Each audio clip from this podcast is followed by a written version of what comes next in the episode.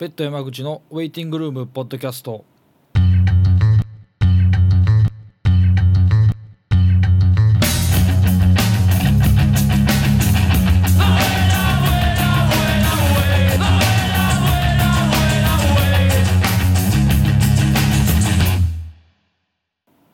えーということで、えー第4回でございます。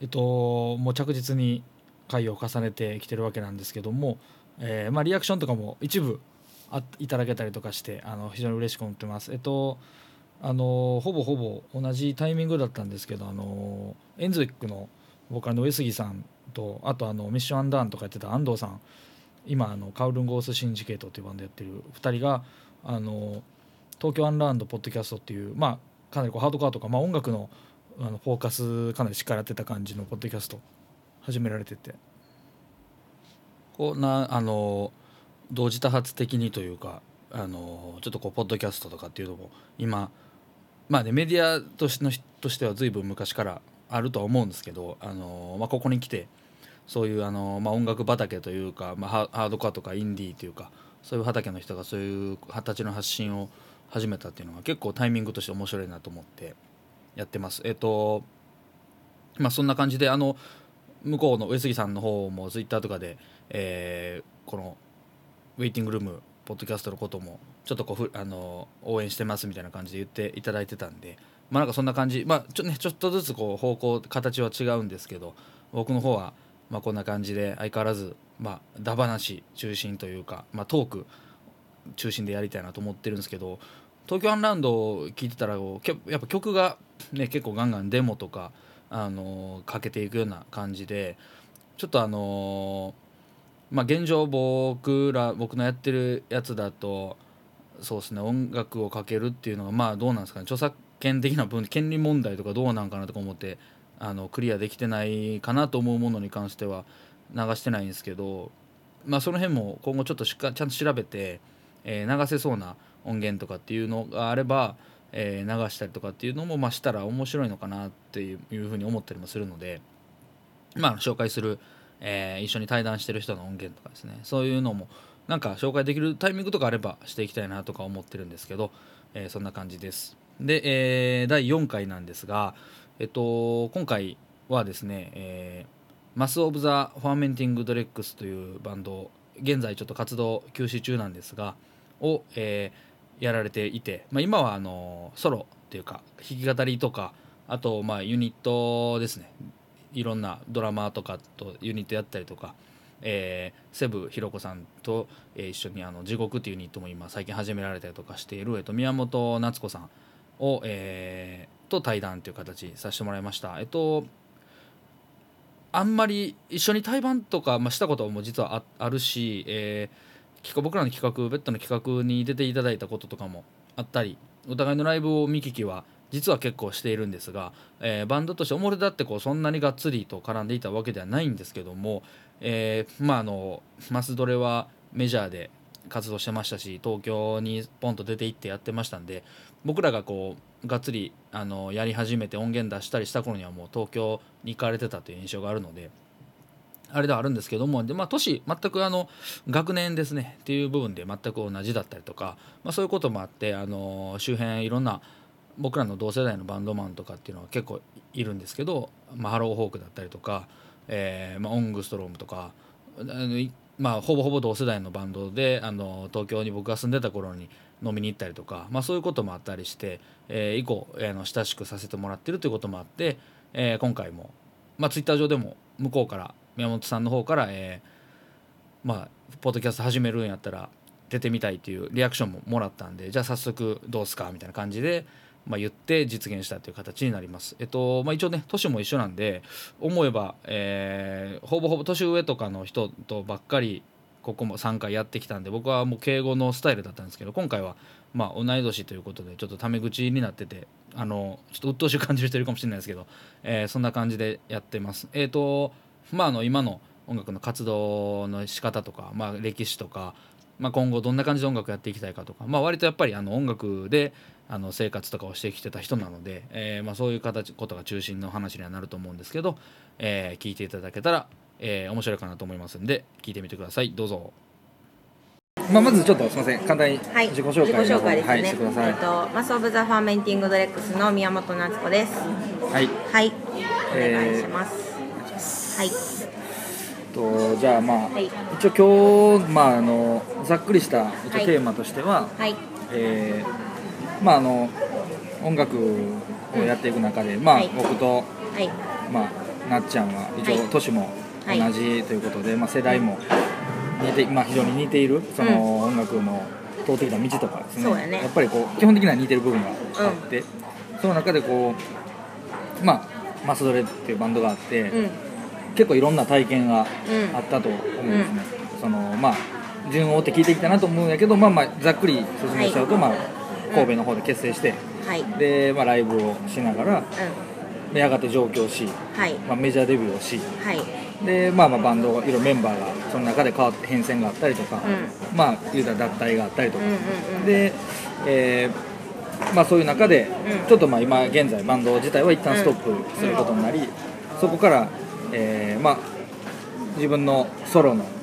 まあ、弾き語りのような活動だったりとかあるいはちょっとしたまあユニットのような形だったりとか、うん、うん、うん、今そういう活動をしていたり、まあ、結構いろんなこの、まあ、およそ10年ぐらいになるんですかね。うん。の中で、まあ、いろんな活活動の変遷があってはい、で、まあ、このポッドキャスト自体もそういう、まあ、自分たち同世代とか近い世代を中心に、うん。そのまあ、音楽であったり、まあ音楽じゃなくてもいいと思っててその例えば表現するっていうこととか仕事が例えば仕事であるならば、うん、うん、うん、それプラスアルファ何かうん、うん、うん、自分の、まあ、夢とかいうか、まあ、やりたいこととかりたいことみんなうん、うん、あるんじゃないかと僕ははい。思ってて、僕自身がやっぱりそうで、うん。まあ、今サラリーマンやりながら、まあバンドやってるっていううん。現状もあって、うん、まあ、同じような状況の人もこれからもっと増えてくるのかなとうん思ったり、そうあるいはもっと違う形で、うん。あのその世界でうん。それこそご飯を食べていくであったりとか、っていうのももちろん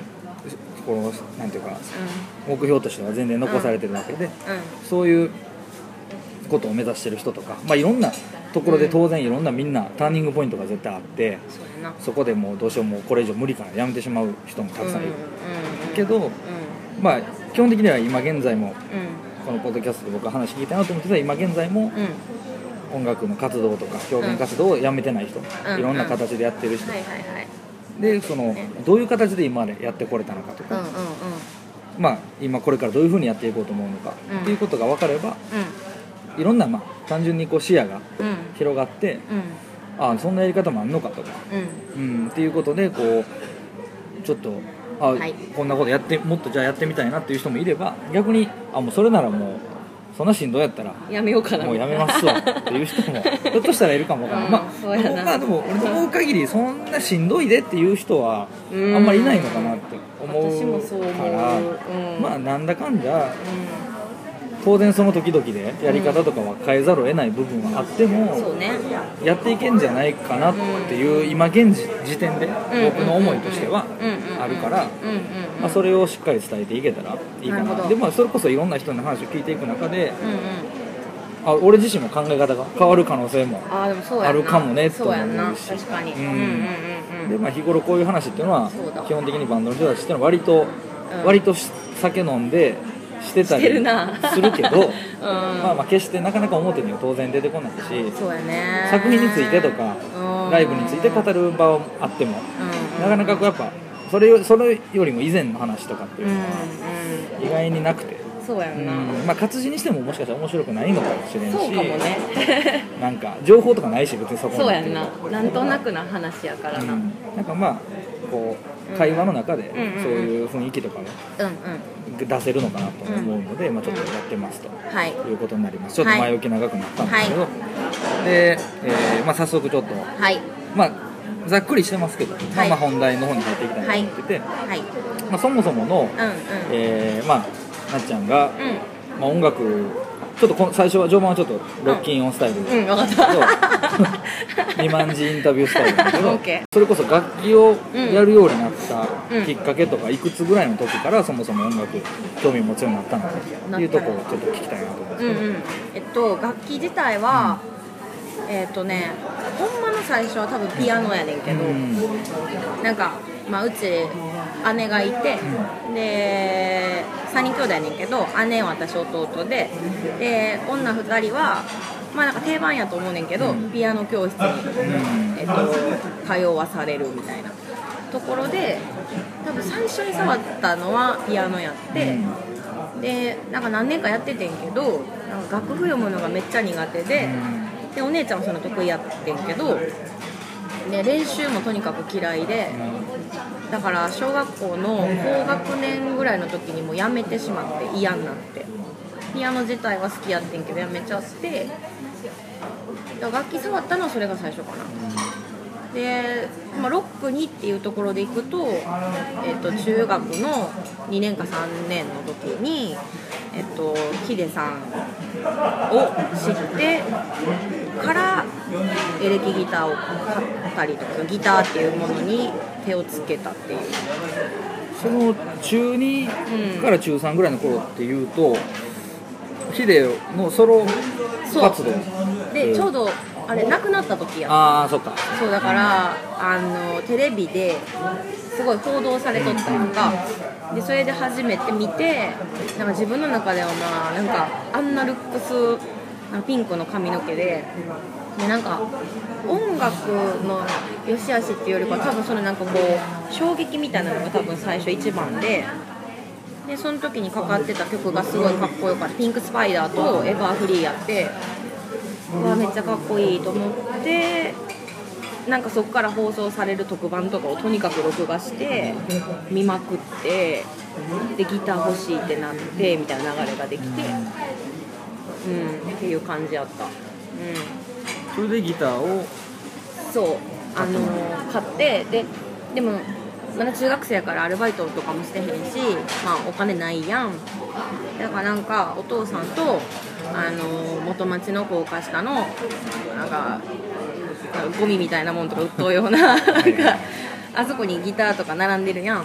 あそこで多分2000円ぐらいとかのクラシックギターを買ってでそれが最初のギター1本目買ってで家でなんかなんとなく練習してっていうのがありでその後でもエレキが欲しくなってでなんか友達が安く譲ってくれるっていうのがあったから5000円ぐらいで、えっと、譲ってもらって買って。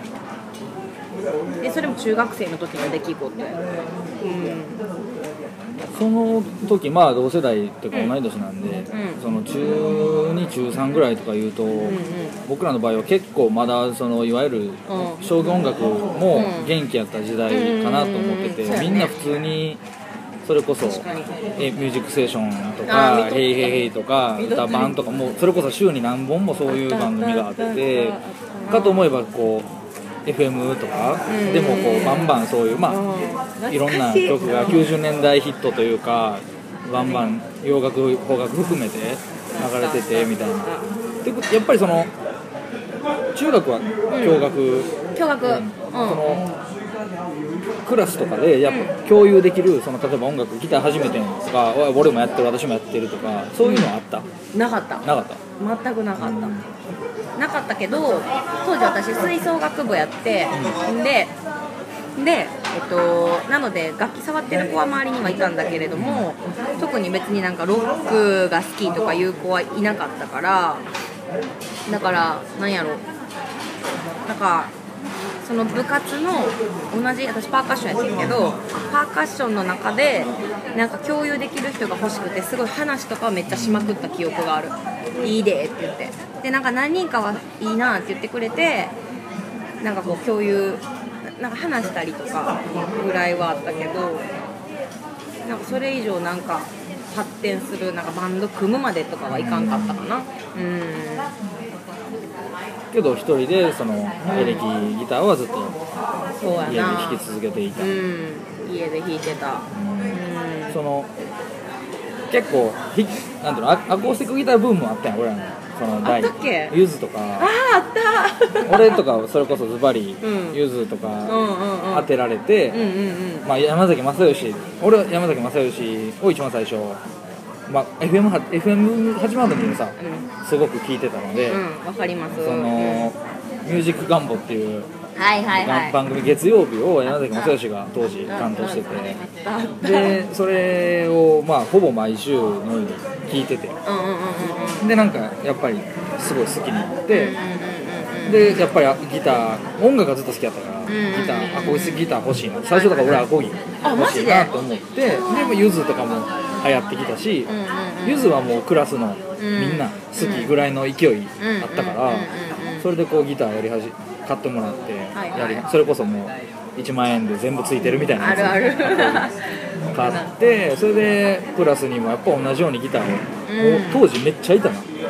男はめちゃくちゃ買ってたギター。でうちら親世代もフォーク世代とかあで結構親が持ってるパターンもうちはちょっとフォークギターなかったんやけどーうんうんだうんうん。から結構むしろ俺と同級生のやつとかの方がいいギター買うて持ってたりいいギタあーーを譲り受けてたりとかしてなるほどね。なんかそうそう あの頃思い出すとそう俺すぐ悔しいそういうの悔しかった悔しいなそれはな。けどまあ結局、まあ、みんなスッとやめていくから、うんうんうん結構弾けんねんね弾けるようになるようねんけど、うんうんうんうんまあ、なんか飽きてすぐやめていく中でって感じだったからうんうんうんうんそこでちょっとちゃうなそういう意味ではな。もうちょそうやな。もうちょいある意味自分でそうストイックになってて。そうやな。なんかなんやろう、まあ、私男の子じゃないかったからな。それがあれかもね。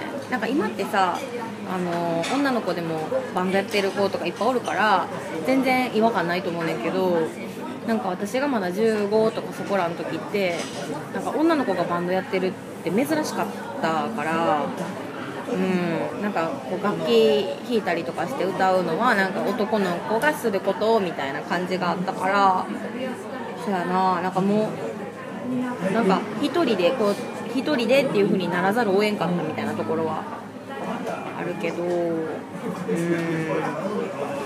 そうね。そ中学時代は割とじゃあそういう感じで行って、うんそうやな。で高校行って。うん。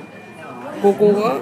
高校は女子校でそう女子校やってでその時もやっぱ周りに別におらんくってやねんけど私当時インターネットでなんかインターネットがまだなんか今ほどさみんながやってるってほどではないね当ん時けどは i モードとかうんなん出か始めの感じやもんな、まだそうまださこんなうん。今の現状みたいな想像できひんぐらいの感じやったやん、でむしろなんかこうなんなんていうのかなじゅなんかもっと純粋やったっていうかインターネットも。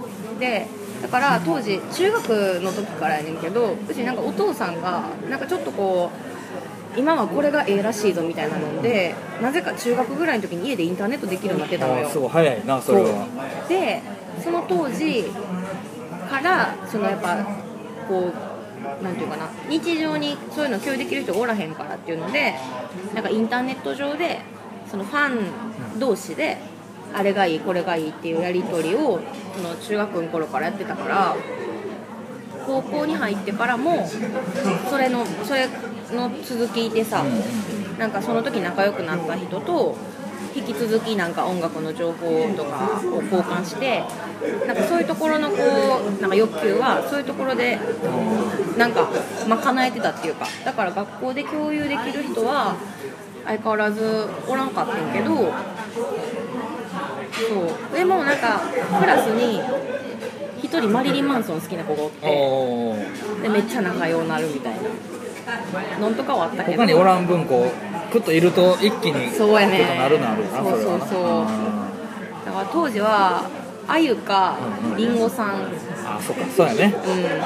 なんかっていうさ。うあゆが好きな子かそうりんごなんかいや浜崎あゆみなんてって言ってちょっとこうなんか椎名林檎好きみたいに言う子みたいな。やっぱ別れてもその2つやったから。うん。それこそ両方ともロッキオンジャパンの表紙になってたからね当時。あれあゆもなってた？浜崎あゆみ表紙の時とかあったわ。結構物議かもした回 回で。あ知らん。あったあった。りんごさんはめっちゃ覚えてるけどね。椎名林檎はもう出てきた時からさ、バンバンなってて、まあ、俺もその時はめっちゃ読んでた。浜崎あゆみもうなってんねん。一回一回表紙かなり物議かもした回やったはずやで、マジか、うん。えでもうん、うん。そうそうそう。結構真面目に語るというか、えー。インタビューとかも確か載ってて。そうそうでそうなんや。だからそのうんうんうん。そのインタビューがだからワイドショーに引用されたりとかしてかな確か。すごいね。そうそうそう。だから女性誌みたいな感じでこんな音楽誌のインタビューを本世界民が受け受けて、はいはいはい。こんな風に自分のそれこそ二万字インタビューみたいな感じで、その割と子供の頃から今までを語るような確か内容やったと思うねんけど、知らんかったそれ。そうそうそう。まあ、あの人やっぱ詩とか自分で書いてるから、割と、うまあ、音楽的なことをちゃんとうんやっぱ語れたっていうのは大きいと思う、うんうんうんうんそうやんうでも当時だからそうそのそういう感じだったよね。な。ある意味。そんな感じだったよな。まあまあドメジャーの、まあ、浜崎あゆみ、うん。まあ、もうちょっとカウンターとしてのシナリンゴみたいな感じではあったけど。そうそうそうそう。高校時代はもうそういうイメージやな、うんなんか。でどっちかっていうとリンゴさん聞いてたみたいな。わかるわかる、うん。あれってバンドサウンドやし そうやねんよなギターの音とかガツッと鳴ってるしやっぱり。ドラム。そう、うん。ファーストセカンドとかはさちょうど私ら多分なんていうリアルタイムでそうやな。さまさにやな。まさにやん、ううん。ん、だから2枚目までとかほんま聞いてた、うんすごい聞いてた。うん。かな高校の時はそうでもそういう感じで相変わらずそのなんか洋楽とか基本的にはでも洋楽を聴いてて、そのヒデさんから派生してなんかその洋楽のえっ、とあマリリン・マンソンナインインチネイルズデフトーンズとかそういうなんかスリップノットとかもすごい出てきたてだって高校の時とか私が。いわゆるまあモダンヘビーネス。ね がもう大好きだったっていう。はいはいはい。だからそのなんていうのかなカラッとした音楽がすごい嫌いで、まあはいはいはい。今もそんな昔ほどうん。なんか大嫌いとまだ言わんけどでもやっぱ今も好きじゃないねんやんか。なんかこうなんていうんかな誰とかがいるんやろ。なんかあのすごいさスネアの音とかがカンカンしてるような、いわゆるまあ西海岸あーうんよりのそう。そうそうそうそう、うん。カンカン言っててなんかパワーコードでなんかわーってやってて、なんか英語の詩で歌ってるみたいななんかとかがすごい苦手やったから、まあ、すごいもうそういうモダンヘビネスって言われるようなやつばっか聞いて、うん。聞いてた。うん。もうちょっとだからミックスチャーみたいな方になると割とカラッと感が増していくやんか。そうやな。な当時で言ってもまあ311とか。ああそうやなカラッとしてたもうちょっとこうやねっぱり明るい、まあ、オフスプリングとかもそうだと思うんだけど、まあ、ミックスチャーっていうか、まあ、もうもうメロコアに近いけど。そうやな。そそっちよりやっぱりうんもうちょっとこう、コーンとかそれこそな。もうちょっとヘビーな歌詞世界的にも実際な、そうね。ヘビーやし。そうやね、そうなんかこうやっぱりなんかな湿気がないと嫌やみたいな、うん。な今もあるけど当時はもっとそれが強くて。でしかもその邦楽があんまりいいと思ってなかったから高校の時とか。でも高校に上がってあぐからかな。なんかナンバーガールとイースタンユースを聞いたの多分高校の時やったと思うねんけど感受性応答せよとあとナムヘビーメタリックやったっけ？高2の終わりぐらいかな。高か3高2高3ぐらい。あのアルバムはめっちゃ聴いた、うん、めっちゃかっこいいと思ってライブも見に行ったし高校の後半ぐらいから邦楽もかっこいいなって思うようになってなんかバックホーンとかも当時。そうやな。俺ら高3とかやろぐらいやな出てきたのやろう。んそうやわ。人間プログラムが出た時とかやから。だから邦楽のロックとか聴き始なんかちゃんとこういいなと思い始めたのは高校の後半ぐらいやった気がする。うん。うんかな。それでこう、まあ、バンドを、ん。要は結成する流れっていうのは？うん。はえっとね一番最初ほんえっとねバンドを組んだって言える行為があったのは、それこそ高校の卒業する間際ぐらいやってんけどえっとねえっとメンバー募集をえっとえっと三宮とか元町の楽器屋さんに張りに行ってえっとそれそれきっかけで組むみたいなのがほんまに最初かな。バンドはやっぱだからずっともうやりたいとは思ってて。そうやな、うん。思ってた。思っててそうで同級生にめっちゃあのフットワーク軽い子がおって、なんか思ったら行動できる子がおってでなんかあのその子が私より先にバンド組んだ組んだんよ。でそれ見てうわすげえと思ってえどうやって組むの？みたいなほんでなんかそしたらメンバー募集とかがあるみたいなのでいやもう私もやりたいと思ってそれに触発されて動いた。そのメンバー募集はうんうん。どういう形東方女性？せやな。女性なんかな自分のパートをなんて書いてたか覚えてないねん。けど多分でもベースって書いてた気がすんねんけどその時はじゃあもうベース持ってた。持ってた。持ってた。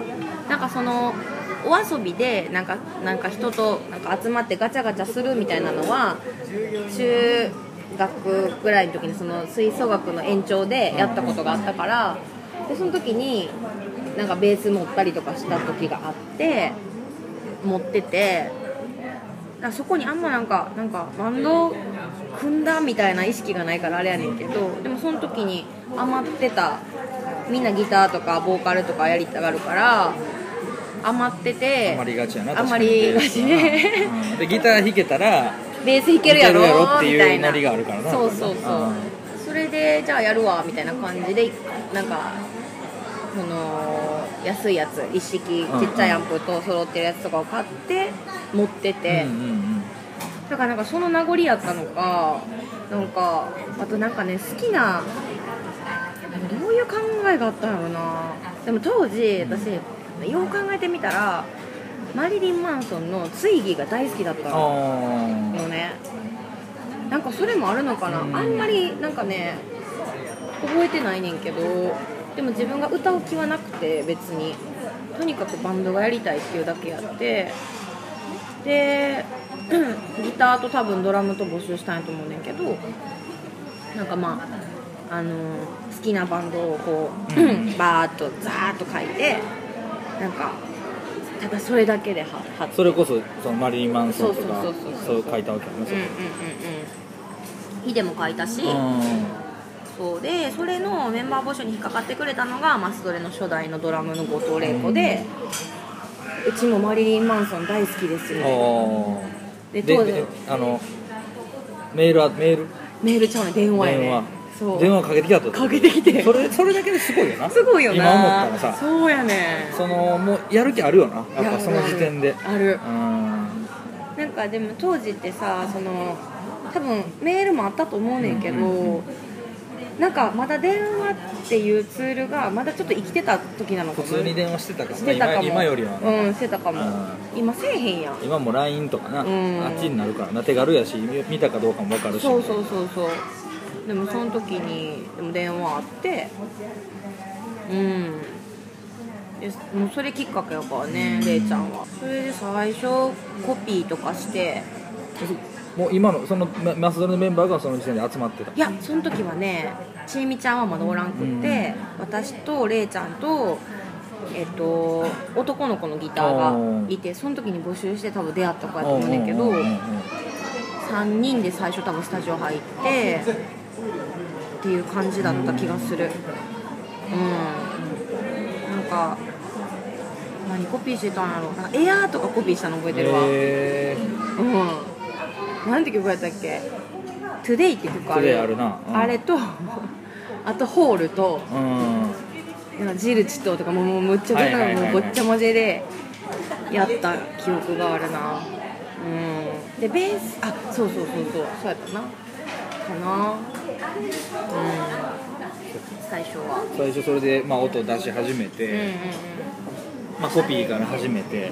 そうやな。でやっぱライブしようみたいなことになってその曲作ろうみたいなことになっていくそうなんか曲欲しいなみたいになったな。あれどういうタイミングやったんかな。なんか順なんかね時系列が自分の中でちょっとうん。ぐちゃぐちゃなってんねんけどそうでもライブやる前になんか自分らの曲も欲しいみたいになってうん。1曲作ったのを覚えてる。で多分グッさんとに見てもらったことある時代絶対最後にやってた曲。多分み多分そうやと思うねんけどベアーズができる前あの前。に絶対やってた曲があってうん。それがなんか最初の曲やねんけど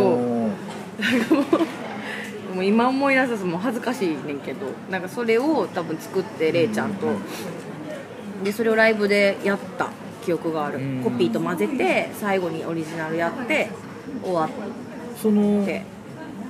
最初の方そうやってコピーとまあオリジナルとかでうん。出てるライブっていうのはどういううん。ライブやった？それ誰かに誘ってもらって友達のとか。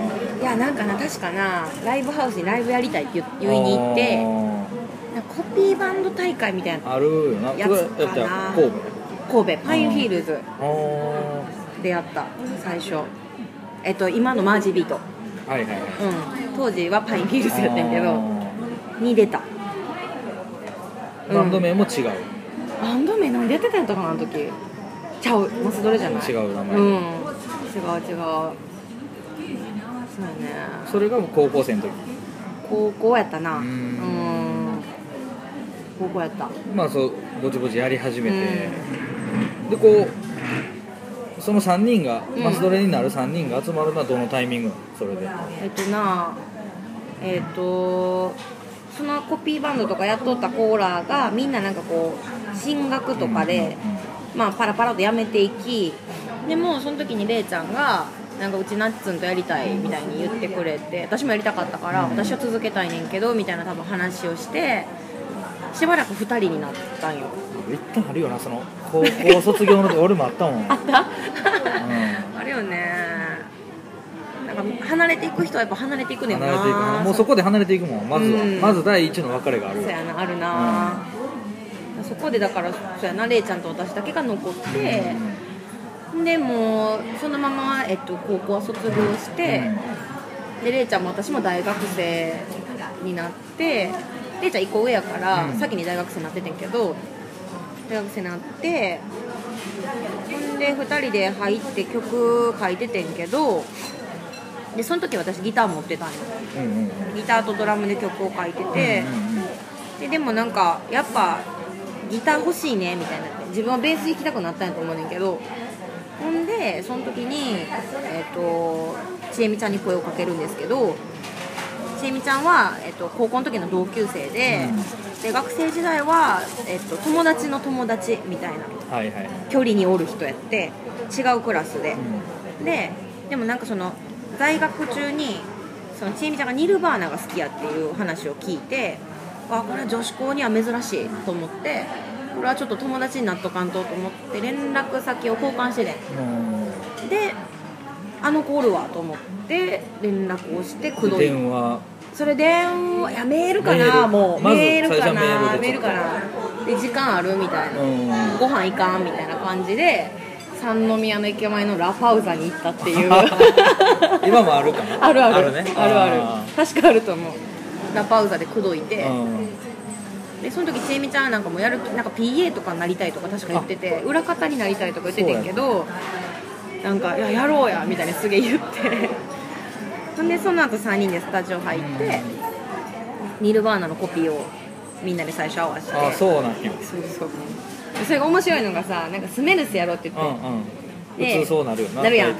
ほんで合わせてみたらすごいやっぱ当時の私たちのこうノリとはちゃうくて。う、んなんかこうチグハグしてうんて、なんかちょっとブリードの方がいいんちゃうかってなってブリード合わせたらすげえもうなんかいやこれやなみたいな。結構じゃあやっぱ疾走感やったんやもう当時から。そうやねん。なんか今思えばやねんけどやっぱなんかもう8で押すみたいな感じがやっぱあったんだろうね。うん。スメルスじゃなくてブリードだっストたダンストよりはタカタカタカタカもうそうそうそうそうそうそうだそれが今そうそう今思い返せばめっちゃおもろいなと思うねんけどうんそうそれ合わせてなんかいいやんいいやんみたいになってそっから始まったなあ3人。うん。やったやった。そっからはもうじゃあ曲どんどん作っていこうみたいなそうやな。ことになってうん。曲が。それはやっぱり最初の方に作った曲に結構可能性とかあいいやんみたいな。そういうのあるやんな最初。そうやな。なんか最初にれいちゃんと私で作ってた曲が2曲ぐらいあって、でなんかそうそれ3人で合わせてその時なんかもうなインストやったんよ。歌入ってるのもあるけどインストも多くて。ただなんかでもみんなでかっこいいなみたいには慣れてたからなんか変な自信はあった。うん。最初そこやなでもな。俺らうんとかもそうやもんなその、まあ、ベッドとか。一番最初もともと別に別にみんなバンドやっとって、まあいろいろあって今の4人うん。一緒になって最初スタジオポンって入った時に、もう何もなしやで。何もなしで入って、せーのでうん。ポンって適当に、うんまあまあいいまあかっこいいつくよく言えばジャムルやけど、別にジャムジャムれてへんって全くジャムれてへんねんけど、まあ、ふわーっとん。やったら、なんかなんか自分ら的にめっちゃかっこよかった。多分、みんなあんま言わんけど、多分なんかめっちゃええ感じやって、でなんか自然にこうスタジオその日、うん。もうそその日だけのつもりやからさ、とりあえず一回合わせようよみたいな感じだから、終わってスタジオ2時間入って終わって、うん帰りに次いつするみたいなななってそれがもう10年みたいな感じだからほんまに、ううん。かる気はします。そんだから最初のやっぱでもそこはうん。あんねやろな。バンドとしてちゃんと動き出せるかどうかっていうのは、なんかポンそのポンの感じは結構大事なのかなと思うけど、めっちゃ大事やんな。なんかほんまもういろいろあの話したりとかするよりもなんかいきなり入ってとりあえず合わせてみたら相性はなんかもう分かるよな,、うん。なんかそれこそはだってある意味早いよな。でもそのノリの違いっていうのをさもうすでに掴んでたわけやんそうそうそう。見ながらでもスメルズ・ライク・ティーン・スピリットのノリではなくブないかリードのノリやっていうことはそうなんとなく多分3人ともがうん。感覚として掴んでたっていうのは、うんうんまあその時点でもう3人のノリはあったっていうそうやな。ことやな結局な。そうやな。そうそうそう。いうのって意外とでかいんかもしれんなと思うけど。そうやな、うん。なんかもうほんまそう根本的なところ合ってるかどうかっていう。確かに、うーん。さあそっからそうねそのそのスタジオ1回だけであええ感じみたいになってその後曲作ってみたいな感じになったな。それでじゃあもうライブもうん。やっていこうみたいな。じゃあもう自分らの曲オリジナルの曲どんどんそうやな。中心にしていって。うん。なんか多分5曲ぐらい作って、でできた時にライブハウスに多分連絡してみたいな形やったんちゃうかなやっぱりじゃあそのマージービートうん。を中心にうん。ややった。ってそのそうやな。どう？他のライブハウスとかに、でややったりとかしだすそのうん。きっかけとか、きっかけは、うん。何やったんやろ？でも共演したバンドが呼んでくれたりとかであ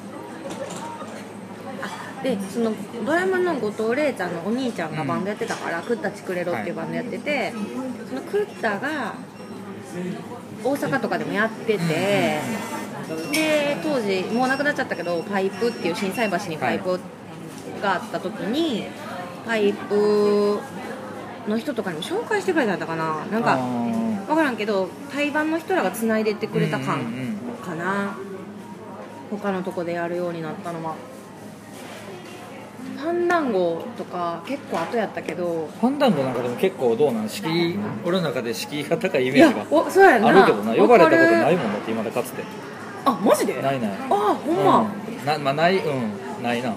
出たことあるけどね。あなるほど、うん。箱からのはないってことか、うん。でも私らも最初出れたんはアンドヤングのはいはいはい。加納さんがアンドヤング企画あに呼んでくれて。あそれはどっかで見てはったけど加納さんどっかでね見てくれてたか共演したかどっちかだったんよな確か。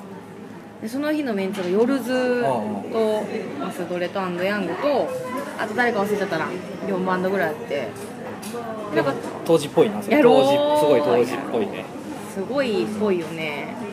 で初めてもう念願のファンダンゴみたいな感じやってずっと見に行ってたから。そうやんな。ファンダンゴとかってやっぱそのいわゆる大きなアーティスト来るから、うん。見に行く場所っていう印象すごい強い。最初出た時はめっちゃ感動した。あの階段からこうさあの降りていく降りてくるっていう。あの感じとかな。そあのやっぱアンコーうルとかもさ受けるようなライブがもしああった時に、いかにでも階段の上まではけてこう手拍子をもらって降りていくうんうんことのできる自信を得るまでのうんうんうん。時間ってすごいかかるよね。俺まだないもん。アンコール。アンコールをいやだから自分らのレコ発とかやったことあんねん。うんうん。ファンダンゴで、うんうんそしたらさアンコールまあまあ言うたらあるやん。あるな。あるやん。あるな。でこうだから一旦終わって、うん。あの階段を上り、うんうん。上のちょっとしたスペースで、ん。ほっと一息つき、うん。で、まあ、まだ拍手が止まないのを見てこううん降りていくっていうの本来なそうなんやけど、うんうんうんちょっとビビってるからおおなんでビビんの？もう拍手途切れんちゃうかな思って。そうほんまに。これはあかんぞみたいなんでほんま。もう多分なファンダンゴでやった時とか階段登ってなかったの多分。もうそのもうその場でいやもうその場でスみたいあもうやるわみたいな、な,、うん、ほんま。な結構俺はそういうの多いいまだに。そうか、ほんまに。怖いの途切れるやん絶対 なんかこうなあなあな感じのなんかさパラパラパラパラみたいな。あーうわーみたいなさまあ、分からんで分からんけどなるほどね。もうすぐ答えたいし、うんうんうんうん。アンコールには。うんうんうんうんみたいな、まあ、よくかっこよく言えば、うんうんまあそうやな確かに。ありがとうみたいそうやな。なだからもうさ下がらんと。はけへんと。もう夢やねそれが。あ今今目標やな。あそのはけてからのアンコール。開けてもまだ拍手の音が途切れず、うんうんうんうん本当にみんなが求めたからうんうん降りていく、ん。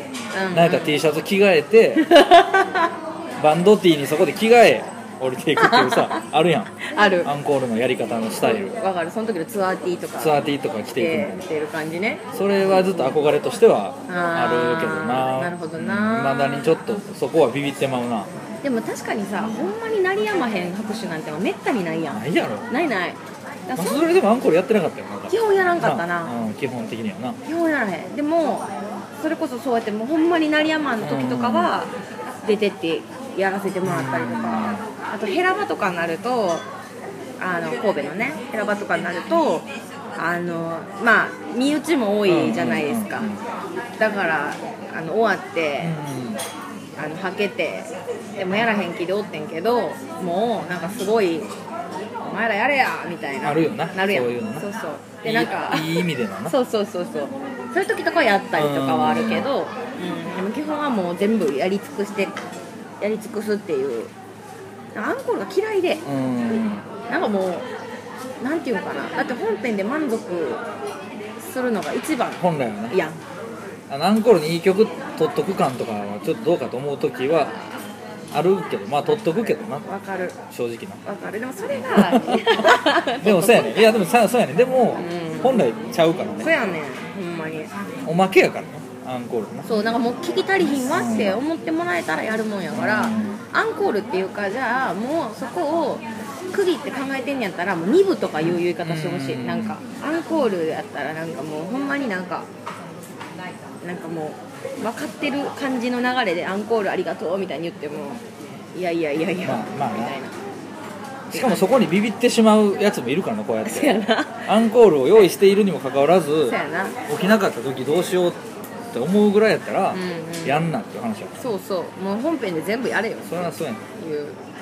でなんかもう何もない上で答えるぐらいのなんか気迫あんねやったらやれやっていやな。うもうその場でえどうするぐらいのことやな、ないもんな全部やったんですけどもうじゃあ、うん。もう一回だけあの曲やりますぐらいなのがうんうんうんうん。本来のもしかしたら形かも分からへん。そうそう。2回やってもええねんし別にっていうふうに思いますけどね。個人的には。まあそんなライブ活動を経て、うん。まあそうやっていろんな出会いがそれこそうん。あって。う、ん。でまあ大阪やっぱり大阪とかでも結構やりだしてたっていう。そやな神戸と大阪やったな。ううん。ん、主に。うん。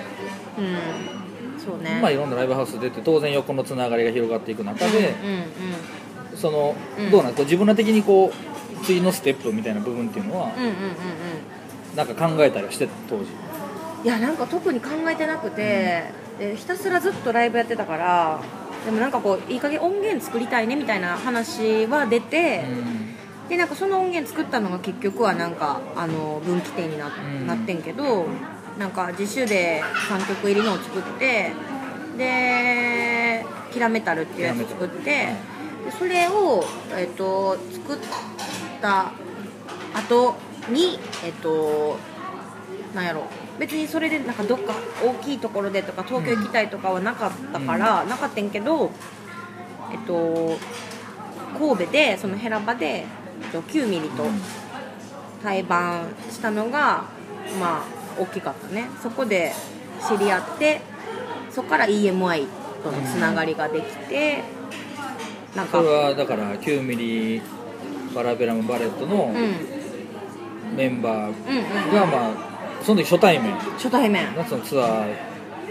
ツアーにブッキングしたのはそのヘラバの店長の木村さん。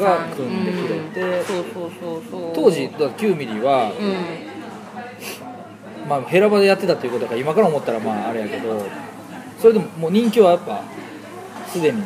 いや。そうまだやっぱりまだそんなだってヘラバとかも全然埋まらへんよ、うん。なんか残響から1枚目のアルバムが出たぐらいそれのツアーやってやったから。ヘラバーの写真アーシャとかにしてたもんね。してたしてた。あの時ヘラバーの写真アーシャにしてるバンドめっちゃ多かったよ。多かったね。あそれもしてたしてた。うん、してたしてた。結構してたなと思って。あの下がまあ下がこう光ってかっこいいよねあれかっこいいから。でなんか着物の生地とかでさかっこいいからさ絵になんねんな。絵になるっていう確かに。使ってた。そうでもその時にそのメンバーが気に入ってくれて東京帰ってからなんかその神戸に面白いバンドがおったっていうのをなんかまあ EMI の人に言うてくれたみたいで。でそこからまあ EMI の人から連絡が来てライブぜひ見てみたいみたいな。あ来てください。みたいな。で東京にも来ないライブしに来たらブッキングするよみたいな流れもあり東京にライブしに行くことが増えてそやな。それきっかけやね。東京行くようになったの。やっぱり結局、まあ、人のつながりがずっと実を結んでいったっていうような形なんかな。ほんまそれやな。それのみやな。なんか特になんていうんかな。会社に何か送ったりとかもしたこともないし。やな。うんだから大阪のライブハウスとかそのファンダンゴとかもそうやって人がつないでくれてるしうん。なんかそうやな。そういうので全部つながっていった感じですね。それでちょっとうちから出そうよみたいな。ことになった。そうそう。なんかそう。でその流れでそのデイブ・フリットマンの、うんうん。あにレコーディングしてもらおうみたいな。タルボックスロードみたいなやつね企画ね。よく覚えてらっしゃる。覚えてます。僕らも出したからね。マジで、うん。あ。俺その前のバンドでね、ほんまに？うん。グレートハンティング。あそっか。そうそうそう当時そのおあのマスドレもエントリーしないかって言われたんよ、で私らはもうごめんやけどデイブ・フリットマン誰か知らんくって。あででも海外にみんな行ったことがなかったしタダで海外行けるしめっちゃええやんみたいになっていいっすよみたいな感じでエントリーしてほんでまあ選んでもらえてでそこで2曲取ってでそのきっかけでなんかもうキラメタルに入ってた曲も再録音しようみたいな。でなんかアルバムにしようみたいな話が出てきてそれで録音してファーストを。うん。日本で撮ったやつと向こうで撮ったやつと、まあ、混ざるような形でファーストは。そう。ラスト2曲がタルボックスで、手前は2本。だけどなんか今はなき EMI のなんかサンスターやったかな名前。なんかすごいいい音で撮れるみたいに言われてるところでファーストは撮れたから思い出ですけど。そうやな。で録音してうん。発売前にレイちゃんが辞めるっていう。な そうやな。その辺は結構印象に残ってるな。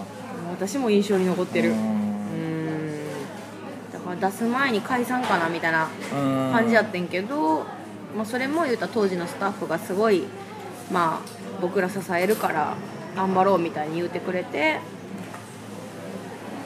まあやめずにっていう感じやったでまあサポート。でしばらくちょっとドラムいろんな人が叩く形、うんなって、まあ、俺らも最初企画読んだ時はその形やったからね。そうやな、うん。男の人やったもんね。もう。そうやわ。それがあって。だからもうリリースツアーは決まってたんよな、うんうんうんうん。決まってたから。っていうので。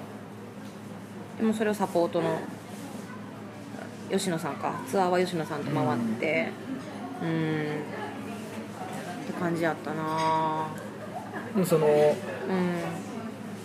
まああんま分からへんやけどそのん。EMI とか、そのまあレーベル関係の人とか的には、うん。そのまあ思ってたんとちゃうわけやんか、うん違う。ドラムほんまやったらガールズスリーピースバンドでまあやっぱりインパクトもあるし、うん。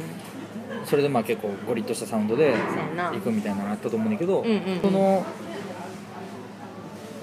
それがまあメンバーがうん急遽変わっうんてサポートになりますうん。とかっていうのでもでも別にそれでも活動そうね。やって,、やっていってほしいっていう形やった。いう思ってたんとちゃうみたいにならへんそれ。いやなんか、まあ、正直女のドラムの方がええんちゃうかっていう話はもうありました。まああるやろなそれはれありました。うん。でだからまあ吉野さんが正式加入するまでめっちゃ長かったのもそういうのもありあのなんやろ。ただなんか私がそのなんていうのかなやっぱバンドって結局人間関係やと思ってる人間やからあのなんやろ。もうそこで吉野さんとのこう人間関係絆みたいなものがやっぱサポートしてもらってるうちにも生まれてきつつありなんか今更じゃあなんかその女の子がいいって言われても言うてることは分かるけど、果たしてこのじゃあ私とちえみちゃんもう一人っていうそのなんかその空気を共にできる人を見つけるのってめっちゃ難しい。上手い人はいっぱいいてもそうやねそこがな。そこ。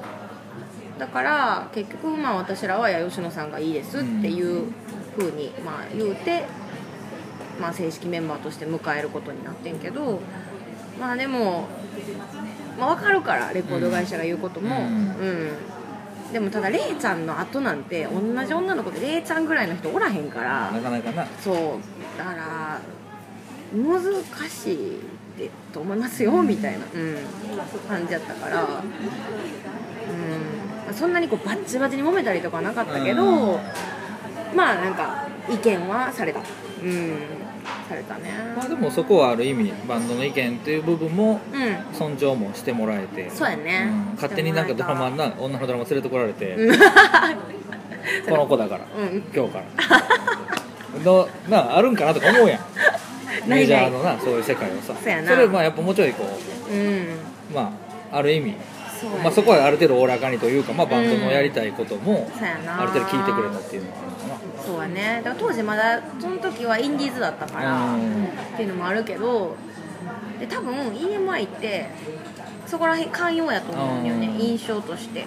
なんかあのほんまにこうそのアーティストのこと好きで面倒を見てくれるみたいな感じを私は感じたから。うん。だからもうそんなに言うねやったらええよみたいな、ううんん、感じやったな。うん。全然何もなんか嫌な気持ち。まあそうやな。うん。特にはなかったかな、まあしょうがないぶつかりはあったけどみたいな感じだったから。それでまあ上京することになると。うんそうやな。メジャーそうやな。メジャーが決まっうん。てメジャーが決まるちょい前か。セカンドぐらいの時にもう上京してんけど、うん。吉野さんとあのサポートとしてでも、まあ、言うたら、えっと、固定のサポートの人っていうのやったからまあその彼は東京に住んでるしで今ほど東京今ってさ別に東京におらんだってやれることいっぱいあるけど、当時はまだ東京におった方が便利なことがいっぱいあったから、うんうん。もうこれはもうこのタイミングで上京しようっていうのでセカンドぐらいかな。セカンド作る前ぐらいとかに上京して、うん。でそれ出してからメジャー決まって。っていう流れがあったかな、うん、その、まあ、上京するってなってメンバーで、うんもうそっからは。うん。こっちにいた時はその、うん。バイトとか。そうやな。してた。やしとったしとったんなわしとった。けやんな、うん。でまあ実家で、そう実家やった、うん、結構ガラッと変わるやんでもうん東京という街にうん住み住むだけでもさ、うん。でかいのに、まあ、ある意味音楽だけうん。の環境になったわけやな、うん。そこで。ういろんなことが多分んうん。うんもう日々音楽のことを考える状況になるとそのなんか変化とか、うん。実際どういう生活なんかっていうのがそうどうどうなんかなと思う部分あんねんけどね。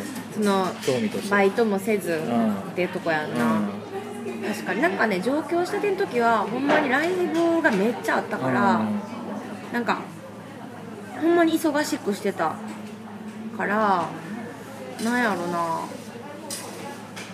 なんかでもそうやなアルバイトせえへんっていうのは変な感じやったね。あとやっぱずっと実家に住んどったから、もう最初めっちゃ寂しくてお母さんにめっちゃ電話したりとかして。もうがっつり一人暮らしやったがっつり一人暮らし。もうほんまにでなんか隣の人にどれぐらい気を使ったらいいのかとかも分からへんしうん。なんかほんま怖くて最初いろいろ。なんか例えば大学行くのに東京行くとか、うん。仕事とかやったらさなんかまあ、うん。日々バーってすることがやらなあかんこととかがさあったりとかするから、まあうん。紛れていくと思うけど、うんうん結構その音楽っていうのは、うん。まあ、趣味ある意味こう自分の好きなことでもありかつこう生活の糧にもそこでなるわけやから、うんなんかこうなだいぶうん。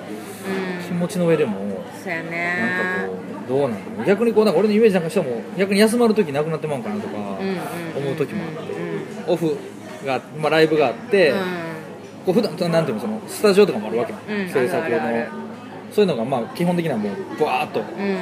入ってるっていう感じうん。なの、そうやな。週に2回ぐらい多分スタジオがあって。でまあもう結構な時間入るっていうのがあって。でそうやな。でもめっちゃ忙しになるのはやっぱリリース後のうん。取材とかが入る時ぐらい。あとツアー。うん。その時はほんまにずっとなんかずっと動いてたけどうん。制作の時とかは、まあ、間間はなんやろ休みの日何してたんやろ。でも結局なんか詩書いたりとか、うん。なやらなあかんこと。をそやな。家でやるべきことがさ、うん。特にそのソングライトまあプレイヤーもそうかもしれんけど、う結局家でやることもいっぱいあったりするやん。ある。歌詞書いたりとか。で私あんまそんな出かけへんから、うん。家から出えへんタイプやからなんか何してたんやろな。なんか息抜きとかも何してたんやろ、うん。なんかあんまり、まあ、遊びに行ったりとかしてたけど何なんだろうな。桃鉄え？桃鉄やったりとか。ゲーム。ゲームやったりとかして当時は。してたかな。でもねやっぱあの事務所に所属してたうちはやっぱ忙しかった。ううんなんかしてたなずっと。事務所に行かなあかん用事が。うん。用事があったりとかして。そういうのがもう想像つかへんか私も今は想像つかんな。なんか当時はそれ当たり前やと思ってたけど。うんなんかでもほんまうん。ある意味駆け抜けていく感じやなそのそやな。バーッと。ほでツアーがあったらなそうやって全国まあ行ってさうん。ライブやって。うん。なあ。そうよ。それは楽しかった？そのその時期はさ実際。そうやな。楽しかった。楽し楽しかった。楽しかったししんどかったしみたいな感じかな。前半はねただただ楽しかったかな。なんかそのちょうどくるりの前座に呼んでもうたりとかしたりとかして大きい舞台に立たせてもらったりとかすることもあってでそれきっかけでなんかなやっぱいろんなとこ呼んでもらえるようになったりとかもあったから夏はフェスに出させてもらったりとかさ。なんか最初はね何にも考えずほんまにうん楽しかったけどまあでもなんか関わってくる人多くなってくると悩むことが増えてきてみたいな感じで。うん。うんそうやな。最初はすごい楽しかったな。ただただ。うん。そうね。まあそうやな。でもこうだんだんそれが当たり前にななっていくというかまあ一つのサイクルにうん。やっぱなっていく部分とかもある、うん。その音楽その中でさ、うん。まあ、しんどさとかもあれん当然、うん。でこう次の作品次の作品作っていかなあかん、うん。次のツアー当然こうあるそうやな。サイクルでやっていかなあかんわけで、うんうんうんうん。ちょっと休みますとなかなかできひんわけやんか。そうやな。っていう中でさそのもうもうもうええわと、うんちょっと休みたいなとかちょっとやめたいなとか、うんうんうんうん。バンドやめたいなとか、うんと思った時はある。自分でやりたいことちょっとできてへんなとか。例えば。あるあるあるある。もう後半とかがそうやった。あー。うーんなんか多分あの自分のペースよりも速いペースでやらなあかんかったから結局多分崩壊してしまってなんかそうね後半は思ったな。ちょっときついと思って。うーん。まあみんなギリギリの中でやってる部分はあんねやろうけどな。そうそういう意味でそういう話を聞くとさ。うん。あると思う。なんかなんやろ。でもそれを分かってそれを良しとしてややれるかちょっとこれやちゃうわって思うかやと思うねんけど。うん。なんかそうね。私はあんま合ってへんうんかったかなっていうその当時のあの感じはね、もうなんかまあバンドの存続バンドをなんか壊さないようにするっていうことにばっかりもう気がいくようになっちゃったから後半はなんかいい音楽作るっていうよりかは、なんか周りのそういうスピードについていかないととかそれによってこう起きた歪みを直さないととか、やっぱあれなさっきも言ったようにそのバンドのメンバーでも人間の的な部分とかっていうのを結構大事に組んでるから余計にある意味さうん。バンドやるためだけに集まったような、うんプレーをすることだけのために集まった人やったらうんうんうん。もうある意味もうそこだけやから、そやななお前これできてへんしやってこいとか、うんうんっていうことで終わるかもしれないけど、うんまあそのある意味そのメンバーの精神面もちょっと考慮とかうんしだすっていうのが、うんまあなフロントもあるあるでもありな なんかこそう結局まあそのどうなんかな俺でもその魅力感じるのはそういう結局、まあ、分からんけど、まあ神戸とかさ、うんうんまあ、田まあ田舎というか、うんうんうん神戸も京都も大阪も、まあ、東京から比べたらさ、そうやな地方都市でさうんうんまあ友達同士とかもさ、ん。バンドやりたい者同士でさうん。組んでうん。うん始まったことやんうんうんうんうんうん。だからやっぱそそことのうん。なうん。やっぱ歪みっていうのはやっうんぱある意味そういうバンドの方がうん。感じるんかなとねか思ったりもするけどうん。うん。でも多分そのバンドの感じとかに逆に東京の人とかはうん。憧れたり面白さを感じたりとかそういうなんかたまにそその話聞いたことあるねんな。そのうんうんうん。もともと例えば友達同士とか、うん。まあ音楽好きな者同士とかで組んでやってるバンドと、うん。うん要はバンドをもう組むがために集まったバンドっていうのがやっぱあって、なんかこうんうん。まあ、そのバンドを組むために組む人だったりしたらさすごいストイックにまあやってさもうガチガチにこうグルーブを出してやるわけやけどまあ友達同士にしかやっぱ出せへんものも多分バンドの雰囲気とかやっぱあってうんうんうん。なんかそこを俺はやっぱそこはなんか地方都市のバンドの方が色濃く持ってる部分かなと思ってて、確かに。うん、なんかそういうのがこう向こうから見たらうんうんうん。すげえ羨ましいなとか思ったりすることもあんのかなとか。俺はなんかそこに欠けてるから逆に。まあでもそれはあるだろうね。なんか私もね言われたなんかバンドとしてっていうよりかは地方の人ってその考え方が割と割とあるっていううん。その地方の独特の。なんかそのさ諦めの悪さっていう話したやん、はいそうやってな地方の人多いと思うねん。なんとなくやけど。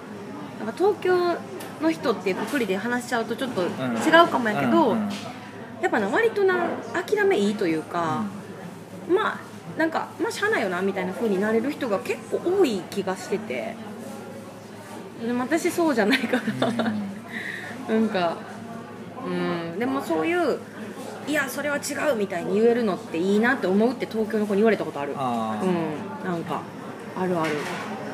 まあな諦めの悪さっていうのは一つ武器そやな。だと思う。まあよもう逆にもう俺俺らとかからしたらもうそこやからよりどころって。そうやんな。もうそ俺こやろな。たちまだやってますってみたいなさそのそうやな。うん。つなげてあれ聞くとその、うんうん。まあ結果まあそれはそれでまあギターのそやな。千美さんがまあ抜け抜けるなって。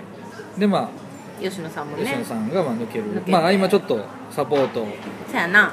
のギターが入ったりとか、うんちょっとまあ活動はあったけど、そやな。でまあ一応それででそっか曲も残し、まあ、そうやな。1曲残し。一曲残して。まあ、映像とかやったらもう1曲残ってるか。そやな。っていう感じでそやな。なっててうん。まあちょっと活動がストップするとうんうん。うんいうことになり、うんうんうん。そうその時にうんうんうん。まあまあ活動ストップするっていうのを決めたのはやっぱそれはうん。なっちゃんが私がもうなんかな悔しいからうん。続けてやろうと思ってんけど、うん。でなんかなんなんかこう試してみてん。誰かと入ったりとかして、はいはいはい。マスドレとして動けへんかと思って、でもやっぱりな感触が違うくって、いやこれマスドレちゃうなと思ってなんかそこでもやっぱもうすごい悔しかったけどなんかマスドレじゃないって思ってんのにできひんしなんかそんな簡単にやっぱ無理やわと思ったから。それこそだってもう一番最初のそのノリのとこに行くもんね。そうそうそう。そもそもね。そうそのポンっていうさ、うん。でもうこれはもう腹決めんとあかんなと思ってで活動ストップを決めてで自分一人でやっていきますみたいなことをまあ発表して、うん。うんまあ、全部自分で決めましたけどね、それからもう何年ぐらいになる？4年？いや3年に2年ぐらい3年かな？3年ぐらいか。3年目ちゃうかな今。うん。多分。そうやな。その一人でやり始めて、うん。そのどう？自分のやりたいこととかっていうのは別に変わってない、やりたいことか。いやでも今の方が純粋に音楽したいっていう気持ちが強いかな、だかそのさっきも話したけど、まあ後半はもうバンドというマスドレというものをいかに壊さずおるかみたいなことになってたから今はもう純粋にほんまに歌うんめっちゃ楽しいし楽しいっていうかなんかもう、うん、やりがいがあるしなんか今の方がさっきさグさん言ってたみたいになんかよりなんかピュピュアになるっていうかその音楽に対するなんかこう心持ちが。うん。まあある意味一緒やし、で今の方が状態としてはいいんちゃうかなとか思うね。なんか俺そのまあ俺なりにこうマストレまあいろんな側面で場面場面で見てきて、うんうんうんうん。でまあなっちゃんの一人のライブとかも、うん。まあまあ一人じゃないない携帯とかもあったけどまあ、うんうん。確か見たこといろんな携帯で見たことあって、うん。で思うのはやっぱりこう、まあ、作品うん残していく中で、うん。まあそれこそやっぱり自分もともと持ってるそのうん。もうほんま根源的なメロディーの部分とか、まあ、めちゃめちゃもうピュアなうん。あの結局いいメロディーを歌うとかっていうところに、まあ、まあそれやってる時点で、まあ、だいぶこうやっぱりうん。そこにこう集約されていってたかなっていう気はしてて、だからなんか今の形でうん。それでも続けていってるっていうのはなんかある意味まあ必然かなと思うし、うん。うんうんまあ、かといって別にじゃあもうこれでが完成形ですっていう思うつもりは多分ないやろうなとも思うし、なんかこういろいろ多分トライはしたいやろうなっていうのはなんか見ててもうん。思うけどうんうんうんその辺なんかこうん。うぼんやりとでもなんか思ってるようなこととか例えば弾き語りでアルバム作るとか。ああなるほどね。そんなんとかあるいは、まあ、うんいろんな今も今現在もさ携帯としてはうん。ドラム入れてやったりとか、なあるいはな、まあ、ユニット的にかもわからないけど、んベース弾いてのユニットもあったりするそうわけや。ね。そのなんか活動の中でうん。今後例えばうん。ここを伸ばしていきたいとか、うんもっと最終やっぱこういうところに戻っていき行きたいみ目たいな。指したいとかっていうのはなんかぼんやりとでもあったりするのかそうやな。なんか一個あるのはなんかそのなんか一人になってからよりその歌もう歌しかないから言ったらさ。でこう楽器が上手くなりたいとかいうのはないけどなんかこういい歌を歌えるようになりたいっていうのがあるっていうのをそのまあそれ離れてから分かったことが一つあってだからなんかそのそれをうまくなんかなんていうかな自分の音楽として一つなんか残せたらなっていう願望はあって、うん。あ宮本としてなんか一つ作品を録音ちゃんとしたいなっていう願望が今ある。それはある。な、でそれは弾き語りっていうよりかはなんかどうしても全部私ライブにつなげて考えがちやったからずっと音源もバンドの時もそうやってんけど。あもうちょっとなんかそこら辺別にライブでできひんくてもいい形とかでもいいからなんかこう聴きたくなるような形で自分の歌を残せる方法ないかなっていうのを考えてるところは一つあるのとあとはなんかそのなんていうのかな。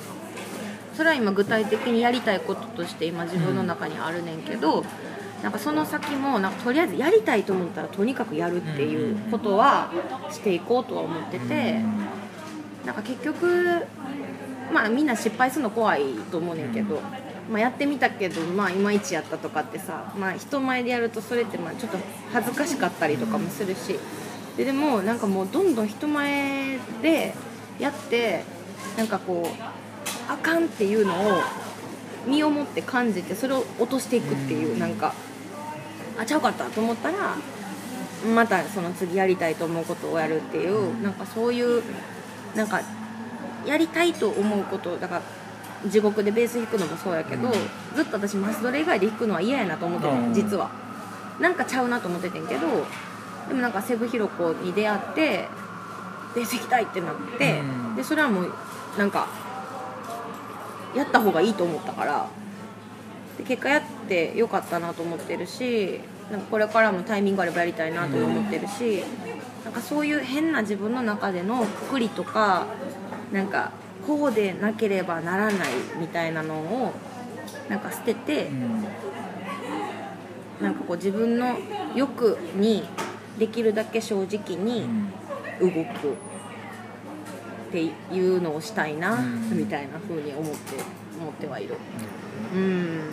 でまあでな前もちょっと話したけどうん。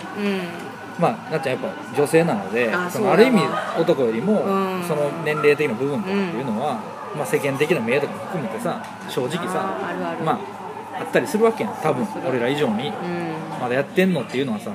ひょっとしたら俺ら以上にうん。あるかもしれんけど、うん。うん。なんかそれはもうむしろそこをね肥やしにしてやっていくしかないのかなっていうのはなんか俺らのそうやんな。もうこの残された ロストジェネレーションが いやちょあのな今日あの話されんかったけど、うんうん。要はなそのなっちゃんらの、それこそマスドレが、うん。まあ、ポーンと EMI から出しますぐらいの頃っていうのはさ、うん。2000年代初頭ぐらい2000年代中、まあ、2010年ぐらいまでの間っていうのはさ日本語のそういう俺らぐらいの世代のロックバンドいっぱい出てきて、うん。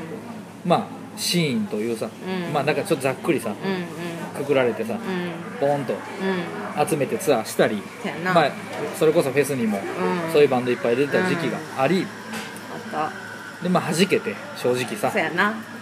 でまあみんな辞めてった人も多分いっぱいおそらくいるよね、おるうん。まあ致し方ない部分もあるし、うん。また違う形で音楽を。うん。始めてる人も多分いると俺は思うんやんか、うん。でまたこれからそれこそそれこそ3年5年経つ中でまた表舞台に立ってくる人も絶対いると思うし、なんか俺思うのはなんかそういうのをうん。自分もうんなんていうかやってる側としてうん。見たい、なるほど、うん。もう一度。もう一度。もう一度。みたいな、うんうんうんやり始めましたねみたいな。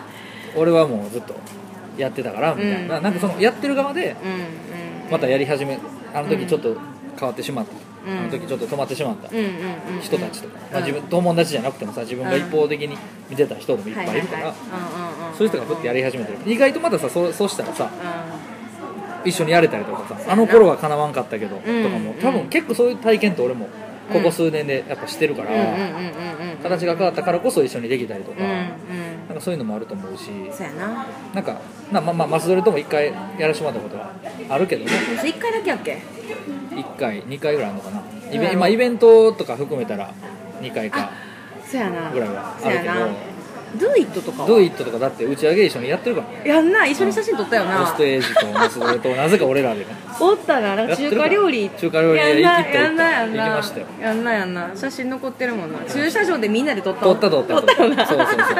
あのマイスペースに、うん。その時多分みんなマイスペースやっててやってた。みんなであげましょうって言って、うん。多分だからみんなであげてんじゃん。あロストエイジのマイスペースでも俺のマイスペースでもあげあげてるはず覚えてます。そう。